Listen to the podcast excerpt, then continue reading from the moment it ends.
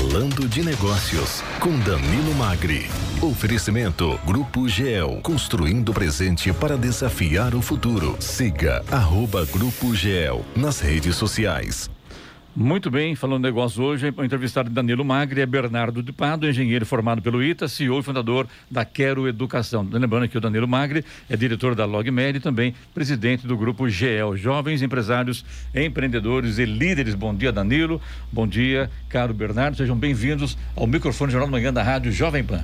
Bom dia, Clemente. Vamos voltar, né? Semana passada uma breve férias e hoje estamos com o Bernardo, que eu particularmente estou muito feliz de recebê-lo aqui hoje. É, o semana passada foi feriado, né? A gente trabalhou, né? E o Danilo não veio, cara. Simplesmente enforcou o dia, né? O... Aniversário de São José dos Campos, né? Estava muito cansado, Tava peguei muito uma semana de férias, ah. já voltei criativo. Vamos ver se a pauta reflete a minha criatividade. Não tem Pilhas recarreg... baterias recarregadas, né, Danilo? Bernardo, bom dia, seja bem-vindo. Bom dia, obrigado. Clemente, né? Clemente. Clemente.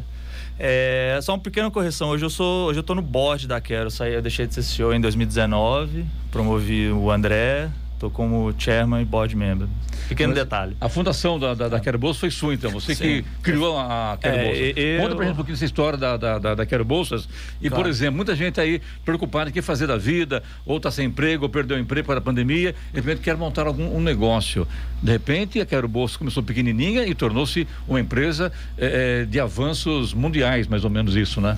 É, bondade sua, mas estamos na luta lá, né? É, a gente começou em dois. Assim, minha história pré-quero teve muitas jornada, muitas idas e vindas aí de, de empreendedor. Eu me formei em 2007 no ITA, vim lá de BH. É, e acabei me apaixonando aqui pela cidade, pela minha mulher também, a Renata, que né, quando eu conheci ela tinha 15 aninhos. A gente começou a namorar, eu estava já pensando em empreender, já começando com o primeiro projeto. E era na área da educação? Era na área de educação, que foi daí que essa primeira empresa acabou parindo a Quero lá em 2012, que é quando eu me casei com a Renata. E basicamente a minha empresa estava quebrando, a gente sentou, o que, que vamos fazer? Nessa época já estava começando o crescimento das primeiras startups em, no Brasil. Eu estava fazendo lá desde 2007 uma startup que não estava indo para muito para lugar nenhum, que chamava Rede Alumni, era de foco em educação, mais focado em ex-alunos de, de faculdades. Enfim, se eu for contar tudo que a gente fazia, ela tentou fazer, tantas vezes que a gente errou. É... Só que no final de 2012, então, assim, a gente tinha levantado um, um anjo, investimento, primeiro investimento aí de acho que 500 mil reais em 2011, já estava acabando essa grana. Aí casei com a Renata, a gente decidiu o que vai fazer. Eu tinha ficado doente, tinha tido um primeiro problema de depressão logo antes do meu casamento. Voltei, estava bem. Aí, vamos, o que a gente vai fazer? Aí decidimos ficar em São José e trabalhar na Quero. Ela quis vir trabalhar comigo, na verdade. Eu sempre chamava, mas ela nunca topava. E nisso a empresa teve um pivot. A gente decidiu, tinha mais três meses de caixa pivotamos e tentamos fazer o Quero Bolsa. Só explica para quem está nos ouvindo o que, que é pivotando na Pivotar, pivotar é linguagem. é quando você basicamente fracassa e tem que fazer outra coisa na vida. A gente faz isso muito na nossa vida pessoal, né? Porque a gente não tem opção de de às vezes muitas pessoas acabam desistindo da vida infelizmente né mas a gente tem que se reinventar o tempo todo e a startup também a empresa né muitas vezes tem que se reinventar imagina agora na pandemia foi uma época de, de reinvenções aí todo mundo pivotando de uma certa forma ou de outra. Mas com a startup, esse é um termo muito usado para startup quando você tenta um modelo de negócios, tenta, às vezes a empresa muda totalmente. Tem vários casos famosos, por exemplo, o Slack, que é um A startup é quase um glossário é. à parte, entendeu, sim, Clemente? Sim, Tem um sim. monte de termos da, da indústria de startup, e um delas é, é o pivô. Slack fez um pivô de uma empresa de jogo para hoje um negócio corporativo que vale mais de 20 bi. Então tem os pivôs. E a gente fez pivô desse primeiro produto que de focado em alunos para depois captação e depois eu quero bolsa no final de 2012. Ou que seja... aí foi a primeira vez que a gente começou realmente a crescer e faturar quase sem dinheiro no caixa. Basicamente, a gente zerou o caixa, tive que pegar emprestado 15 mil reais do meu investidor para. Hum. Isso com juros ainda, era empréstimo uhum. mesmo, porque o risco era muito grande. Fechar a folha de janeiro de 2013 e já em 2013 a gente faturou o primeiro milhão de reais e fomos dobrando, triplicando a cada ano. O primeiro milhão? Anos. Milhão, é, milhão. milhão. Bilhão ainda não. Bilhão ainda não, né? A gente ainda chega lá. Mas tá quase. Em 2019, quando foi o, o, nosso pico, depois da pandemia, a empresa deu uma sofrida por causa do presencial, da educação, tanto, tanto é, superior quanto primária, né? É, a gente deu uma andada de lado, mas agora a gente já está começando a retomar com alguns projetos novos também. Ou seja, né, Danilo, a gente chegou a 140 é fácil, né? milhões né? de reais em 140 milhões. 140 milhões. 140. Com quantos funcionários?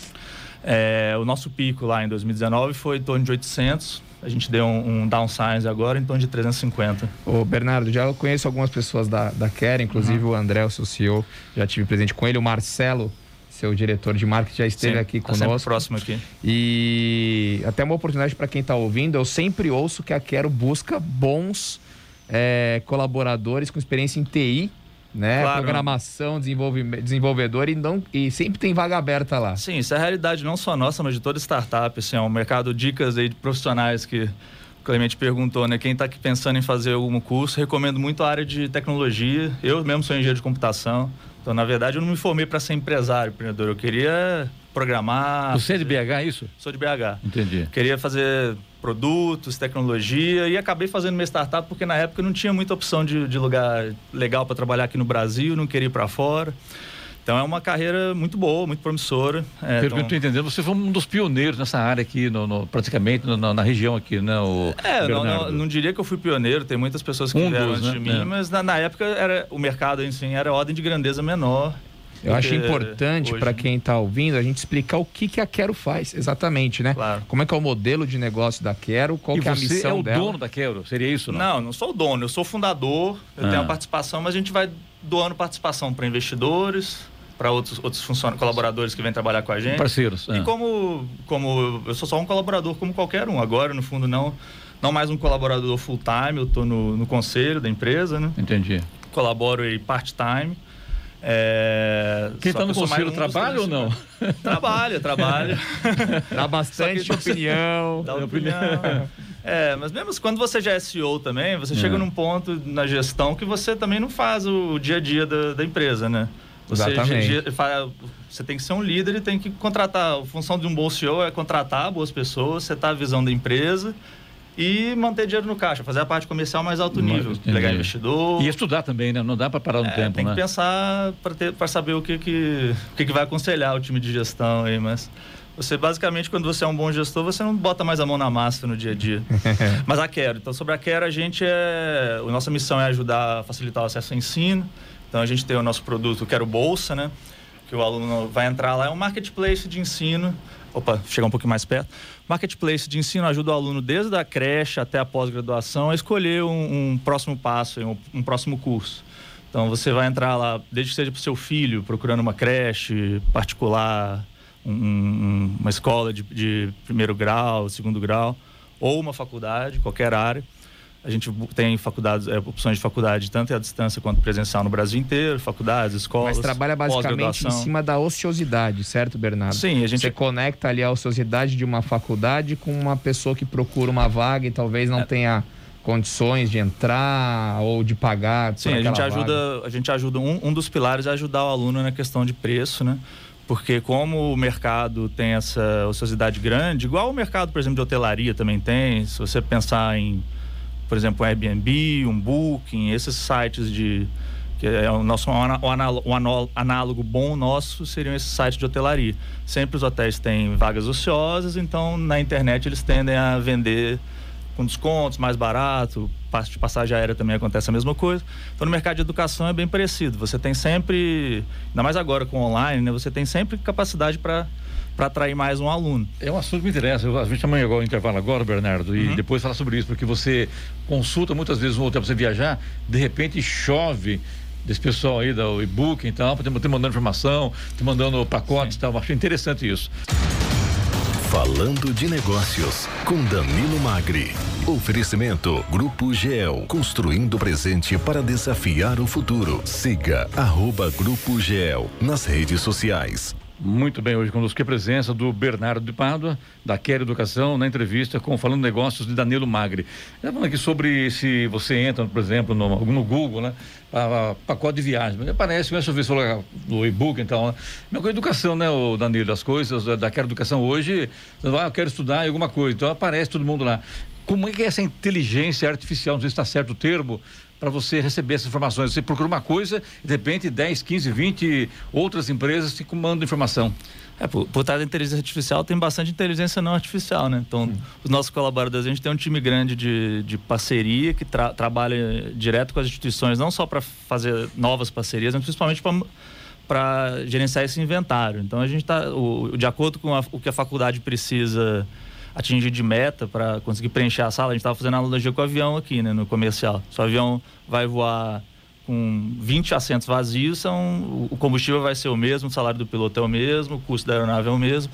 Então, a, a gestão da faculdade, né, do, do, da companhia aérea, tem que trabalhar para conseguir preencher aquele avião. Então, a gente tem tanto a parte de artificial da inteligência, né, que ajuda na precificação, quanto também a parte da, do dia a dia. Então, com milhares de faculdades, milhares de, de escolas, a gente tem mais de de mil faculdades parceiras e acho que em torno de 7 mil escolas de ensino básico parceiras hoje. Você tem que trabalhar coisa, as né? duas pontas, né? Você tem que trazer a faculdade para sua rede, para ela oferecer a ociosidade do curso ali a um preço mais acessível. Você tem que trazer o aluno, que vai ter que conhecer a Sim. plataforma e se interessar em, em acessar Essa ponta do meio, aluno né? a gente trabalha muito com marketing digital. Que é a parte que você falou. É. Exatamente. Eloy. Na verdade, você falou que são mil, mais de mil instituições de ensino mais de mil superior. instituições no Brasil inteiro. Temos, inclusive, um dos maiores estados nossos desde o começo foi Amazonas. A gente demorou muito tempo para visitar fisicamente lá, mas Amazonas a gente era grande. Né? Agora, a logística que vocês têm que ter também nesse outro lado aí, nesse caso, é físico mesmo. Não tem inteligência artificial, né? É negociar Sim. um por um todas essas instituições de ensino.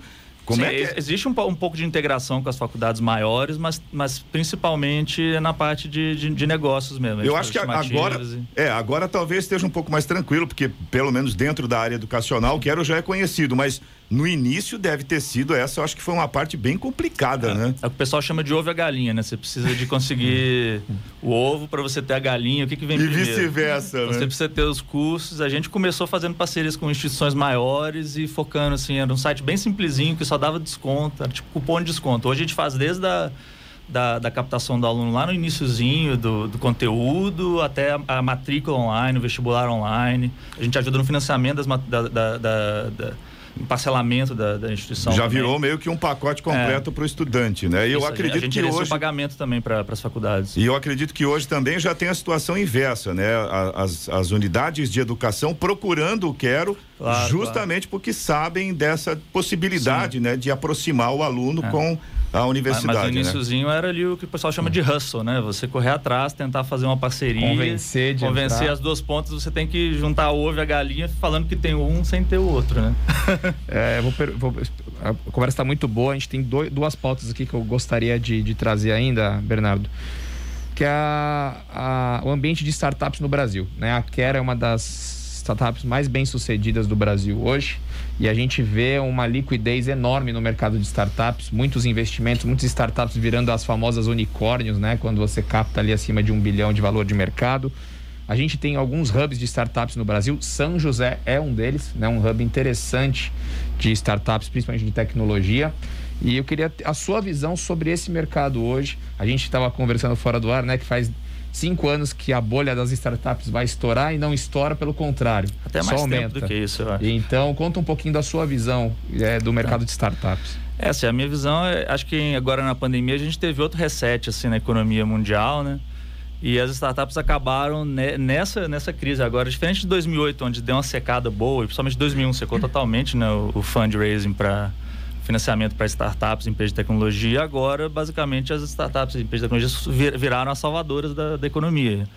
Você teve a maioria dos negócios digitais acabaram se beneficiando com a pandemia, iFoods, né, é, é e-commerce, delivery, todo, todo, vários setores. É, e, e, e, no nosso setor de educação, a parte presencial foi muito prejudicada, mas veio a parte à distância para salvar ali o dia, né? Então muita gente que nunca tinha feito um curso online na pandemia fez, até como uma forma de poder pensar em outra coisa. É, o reflexo disso assim na economia, na liquidez é que agora eu nunca vi tanta nunca foi um momento tão fácil, assim, tão bom para você. Não, não, fácil nunca vai ser, mas com tanta, tantos recursos para você empreender fazendo uma startup de tecnologia. Ou seja, é, a bolha das startups vai durar mais uns 10 aninhos. É, eu acredito em pelo menos 10 anos, mais um ciclo agora, né? Igual a gente teve os reset aí de 2008, de 2001, né? na, na economia mundial, nas, nas bolhas que estouraram uhum. na, no, no, no, no mercado financeiro. Agora, pelo menos, um bom ciclo aí de crescimento. E as startups agora viraram democráticas, né? Agora, desde a velhinha, sua mãe, sua avó já, já mexeram lá no, num delivery de comida até a criancinha com, a, com tablet, assim, já está engatinhando, já está já tá consumindo seja, um produto você digital. Falou de engatinhando, a gente está engatinhando na digitalização no Brasil ainda, né? Sim, e agora está vendo essa democratização, né? Que tem mais celulares com smartphone do que, do que pessoas no Brasil. Então, e no Brasil a gente tem esse gap grande na economia geral, assim, que as startups estão preenchendo. Você tem os bancos digitais, por exemplo, que no Brasil são estão crescendo mais do que no resto do mundo, porque você vai nos Estados Unidos, você tem uma indústria bancária já muito competitiva, muito eficiente, uhum. com um produto muito bom para o consumidor, mas aqui no Brasil era aquela coisa que a gente conhece banco no Brasil, né? Sem competição, muito caro, muita tarifa. Aí vem os Nubank, os bancos digitais oferecendo ali. Então é a startup disruptando o mercado tradicional. Isso é, é uma, uma, tendência que está tendo muito no Brasil também. É, isso está tá sendo um criador de unicórnios aí muito grande. Bernardo, vou aproveitar nosso finzinho. Você falou ao vivo aqui algo muito importante no começo da sua entrevista. Você citou uma depressão. E hoje o empreendedorismo é quase um status social. O médico, o engenheiro dos anos 80 virou empreendedor dos anos 2020. Parece que é obrigado você empreender. Se você não empreender, você não é bem sucedido, uhum. você não tem status. E eu sou um grande crítico disso, porque você pode ser um empreendedor dentro da sua empresa, você pode ser um funcionário e não querer ser empreendedor, né? E às vezes as pessoas se colocam ali numa obrigação de ser produtivo, criativo, uma máquina. E isso gera o quê? Burnout, depressão, ansiedade. A gente vê toda uma geração sofrendo disso. E você, como bem comentou, é, também já passou por isso. Eu queria que você desse uma, uma mensagem para quem está ouvindo e se sente nessa situação, né? De como equilibrar trabalho, saúde mental, qualidade de vida.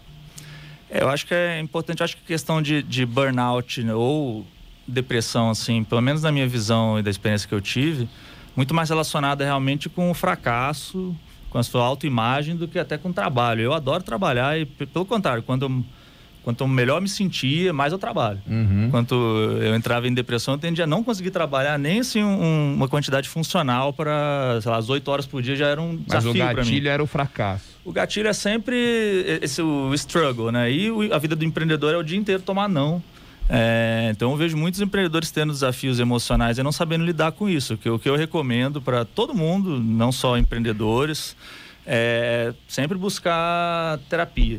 Isso não é para você não esperar o momento em que você estiver doente ou que você já estiver tendo um desafio pessoal, assim, já prejudicando a sua vida, é, para fazer terapia, para se cuidar emocionalmente. Isso é muito importante. Eu Mas acho que. O, acho que o Gancho também aí, o é. Danilo e também Bernardo, é, em casa também, com as crianças claro. de hoje, que ficam 10, 12 horas frente ao celular. Né? Então, problema de visão, dor de cabeça, enfim. Sim, é, a, a pandemia acentuou isso também. Então, né? a situação, a outra ponta também é, é, perigosa e é preciso trabalhar isso também, né, Bernardo? É, eu acho que essa, o que aconteceu na pandemia também, a gente viu muito o isolamento social, Sim. acentuou muito esses problemas de depressão é você ficar trancado o dia inteiro dentro de casa. A depressão tende a ser uma coisa você não consegue sair dentro de casa porque você tem é, uma autoestima baixa, e né? Quando sai de casa, e, você e na... vê um outro ambiente mais é... diferente, né? Nossa, gera isso. do pânico. Então, eu vi muita né? gente, muitos empreendedores. Né? Então, acho que, não, primeiro, a, coisa que o empreendedor tem que entender é que o fracasso vai estar no dia a dia dele, lidar com isso. Uhum. Ele tem que saber já, já, se munir assim, emocionalmente com aceitar o fracasso. e tem um, tem um outro partida. ponto, né, Bernardo, que eu acho que assim, é, é como você colocou, é, não, não existe essa obrigação, como o Danilo falou também, de virar empreendedor. Até porque, é, não sei, na minha visão, até você me ajuda nisso, uhum. mas o empreendedorismo é também um talento né? Igual um cantor, não é qualquer pessoa que vai chegar e vai conseguir empreender. Primeiro que tem a questão dos muitos nãos, né, que você vai receber, e segundo que tem a questão do talento mesmo, Mas... né? Às vezes tem pessoas que não têm esse talento para empreender.